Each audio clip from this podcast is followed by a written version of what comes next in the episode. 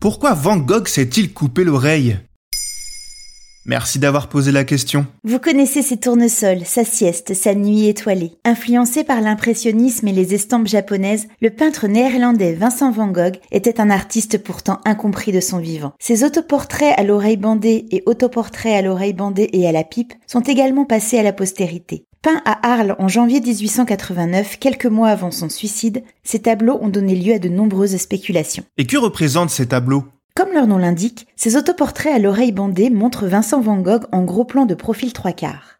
Sur le premier, il est à l'intérieur de son atelier représenté en arrière-plan. Sur le second, il pose sur fond orangé et fume la pipe. Dans les deux tableaux, emmitouflé dans un manteau vert et un chapeau de fourrure, son visage est entouré d'un bandage qui recouvre l'oreille qu'il vient de se couper. Il s'agit de l'oreille gauche, les autoportraits ayant été réalisés face à un miroir. La vivacité des couleurs tranche avec la mélancolie du regard du peintre qui ne souriait jamais, en partie à cause d'une mauvaise dentition. Les deux œuvres peuvent être admirées à la Galerie Courtauld de Londres et à la Fondation LVMH à Paris. Est-ce une automutilation C'est effectivement la version officielle.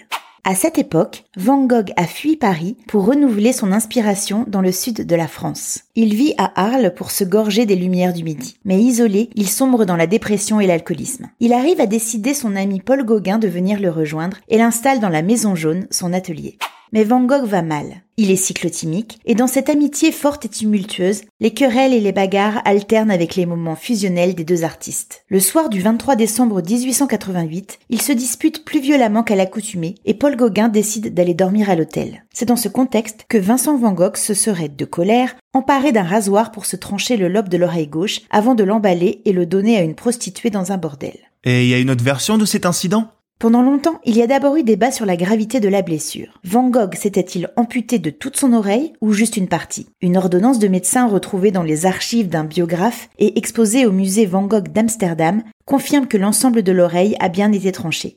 En 2008, Hans Kaufmann et Rita Wildegan, deux universitaires allemands, évoquent la possibilité que ce soit Paul Gauguin lui-même qui ait donné un coup de sabre à son ami. Excellent escrimeur, il se serait défendu face à un Van Gogh en pleine crise de démence. Revenu à la raison, les deux hommes auraient inventé cette histoire d'automutilation pour minimiser les conséquences de l'agression. L'état mental de Van Gogh est aussi sujet à études et controverses. Et ce serait lors d'un autre moment de délire que l'artiste se serait finalement suicidé d'une balle dans la poitrine en juillet 1890. Mort dans un quasi-anonymat, Vincent Van Gogh aura créé non seulement les tableaux les plus recherchés, mais également l'un des mystères les plus célèbres de l'histoire de l'art.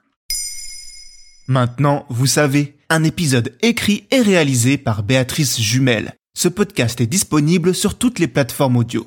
Et si cet épisode vous a plu, n'hésitez pas à laisser des commentaires ou des étoiles sur vos applis de podcast préférés.